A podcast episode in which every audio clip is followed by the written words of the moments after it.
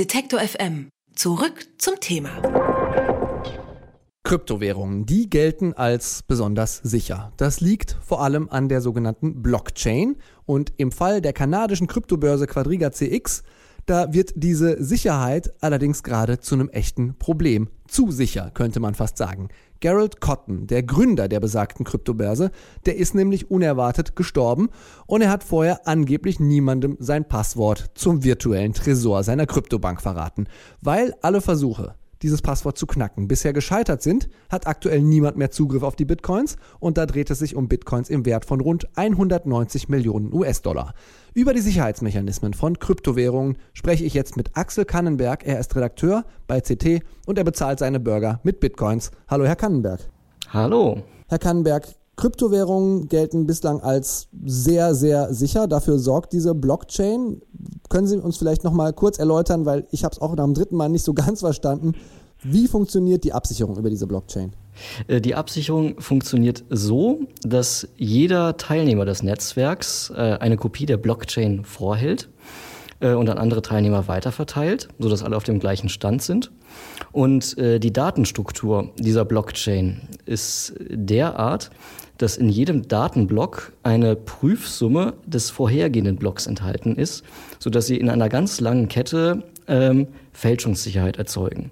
Wenn jemand versucht, eine Alternativversion der Blockchain zu erzeugen ähm, und in einem Datenblock Transaktionen zu manipulieren, würde das durch diese Prüfsummen, die überall enthalten sind, sofort auffallen. Und äh, diese Alternativversion der Blockchain würde dann sofort zurückgewiesen werden von den Knoten des Netzwerks. Gut, jetzt kann ich natürlich sagen, ähm, wenn ich auf mein Konto gucke, dann sind da heute so und so viel Euro drauf und morgen auch immer noch so viel und da scheint es auch relativ äh, sicher zu sein. Und wenn der Chef von meiner Bank stirbt, dann hat das keine Auswirkungen, ob ich da drankomme. Ähm, ich kann einfach weiter Geld abheben. Wie, wie funktioniert das mit der Aufbewahrung dann bei Bitcoin und wie kann das sein, dass da jemand nicht mehr an diesen, an diesen virtuellen Tresor kommt?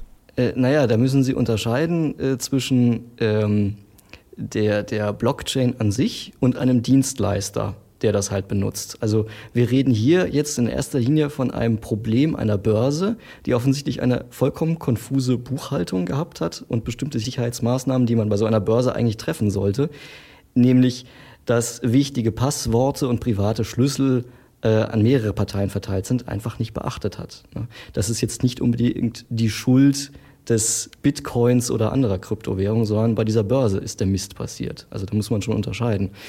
Aber der zentrale Punkt ist, man kann, wenn man Bitcoins besitzt, und Bitcoin-Besitz heißt, dass man einen sogenannten privaten Schlüssel hat, so eine Art Passwort, sehr vereinfacht gesagt, mit dem man sich legitimiert, dass man diese Bitcoins eben transferieren darf äh, oder eben sie aufbewahren kann. Und wenn sie das verlieren, dann sind diese Bitcoins nicht mehr zu bewegen. Sie können nichts mehr damit machen. Die sind auf einer bestimmten Adresse eingetragen und dort werden sie, solange dieses System so wie es jetzt ist, bleibt, auch verharren. Das, und das ist jetzt hier der Fall bei dieser Börse.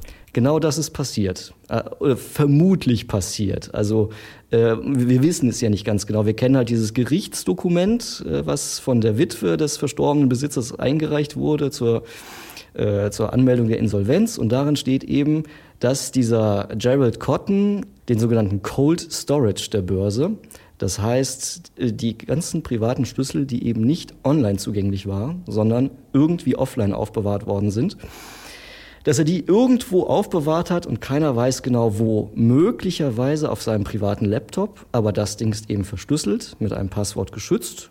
Und der IT-Experte, den die Frau beauftragt hat, der hat bis jetzt noch nicht geschafft, dieses Laptop zu entschlüsseln. Und wenn diese privaten Schlüssel da drauf sind, kann eben keiner was machen, solange diese Verschlüsselung noch existent ist und noch nicht geknackt ist. Das heißt, es gibt auch noch die Überlegung, dass äh, da jemand versucht, sich mit diesem Cold Storage, wie Sie das genannt haben, ähm, abzusetzen oder zumindest äh, zu verhindern, dass ein Teil davon in der Insolvenz dann flöten geht. Also da gibt es alle möglichen Spekulationen, äh, die jetzt durch die Szene grassieren. Also das wird dann immer so als Exit-Scam bezeichnet. Sprich, jemand setzt sich mit den Geldern der Kunden ab und hinterlässt halt eine brennende Firmenruine, äh, wofür die Gläubiger nichts mehr zu holen ist. Und die Person macht sich dann halt irgendwie ein schönes Leben auf irgendeiner, in irgendeinem Steuerparadies oder was weiß ich. Also es gibt Spekulationen darüber, wo Leute meinen, sie hätten jetzt eben äh, Kryptogeldadressen gefunden, die zu dieser Börse gehören und daraus dann halt ermittelt, dass aus diesem angeblich derzeit nicht äh, zugänglichen Cold Storage tatsächlich aber Transaktionen stattgefunden haben. Andere behaupten gar, die hatten gar keinen Cold Storage. Die haben eigentlich die Abhebungswünsche der bestehenden Kunden nur aus Geldern von neuen Kunden bestritten und äh, das andere Geld irgendwo abgezweigt. Und dann gibt es noch andere Spekulationen, dass einer der Mitgründer äh, dieser Börse einen falschen Namen, unter falschem Namen agiert und eigentlich ganz anders heißt und bei ähm, einem anderen Bezahlsystem namens Liberty Reserve, das von der US-Finanzaufsicht vor ein paar Jahren ähm, abgeschaltet wurde, wo die Gründe auch verhaftet wurden, dass der da auch daran beteiligt gewesen sein soll. Also da brennt gerade die Bude in der Kryptogeldszene was Spekulationen angeht. Genau, also ich wollte gerade sagen, da ist ja, das sind ja, das, die schießen ja wirklich total ins Kraut, die Spekulationen. Ähm,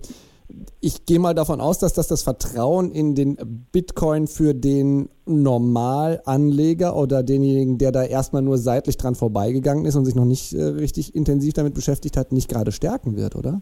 Da gehe ich auch von aus. Aber das Problem haben wir schon seit Jahren. Wer sich die Bitcoin-Szene anguckt und das auch seit Jahren beobachtet, Stichwort Mt. Gox, diese riesen Bitcoin-Börse, die 2014 havariert ist, das ganze Ökosystem, was sich um die Kryptowährungen drumherum gebaut hat, ist in vielen halt doch noch der wilde Westen und extrem instabil. Auf der anderen Seite müssen wir natürlich sagen, unser normales Finanzsystem ist jetzt auch nicht unbedingt so arm an Crashs, Betrügereien äh, und sonstigen äh, Unregelmäßigkeiten. Also warum sollte es bei den Kryptowährungen besser sein? Und wie schafft man es dann da, sich bei den Kryptowährungen vernünftig zu orientieren und solchen äh, Wildwest-Goldgräbern, äh, die einen da eventuell übers Ohr hauen, nicht auf den Leim zu gehen? Also es gibt einige Börsen, die wirklich einen positiven Track Record haben. Das heißt, die sind noch nicht gehackt worden. Da gibt es auch keine Skandale oder sowas. Kraken.com, äh, die in London sitzen, ist zum Beispiel so eine. Oder auch Bitcoin.de in Deutschland. Die sind bis jetzt wirklich relativ skandalfrei. Und ansonsten gilt bei Kryptowährungen eben immer, wie gesagt, ich hatte ja schon darauf hingewiesen, wir haben das Ökosystem von Dienstleistern drumherum und wir haben das Netzwerk an sich. Wenn Sie auf dem Netzwerk an sich bleiben, sprich ihre Bitcoins von der Börse immer gleich auf die eigene Wallet äh, überweisen, nachdem sie sie gekauft haben, dann sind sie vor einem Börsencrash sicher, weil ihr Guthaben haben sie damit unter eigener Kontrolle. Kryptowährungen, die kann man ziemlich sicher verwahren, aber eben nicht bei der Kryptobörse Quadriga CX. Das ist dort zum Problem geworden und darüber habe ich mit Axel Kannenberg von der CT gesprochen. Vielen Dank, Herr Kannenberg, für das Gespräch. Keine Ursache. Alle Beiträge, Reportagen und Interviews können Sie jederzeit nachhören im Netz auf detektor.fm.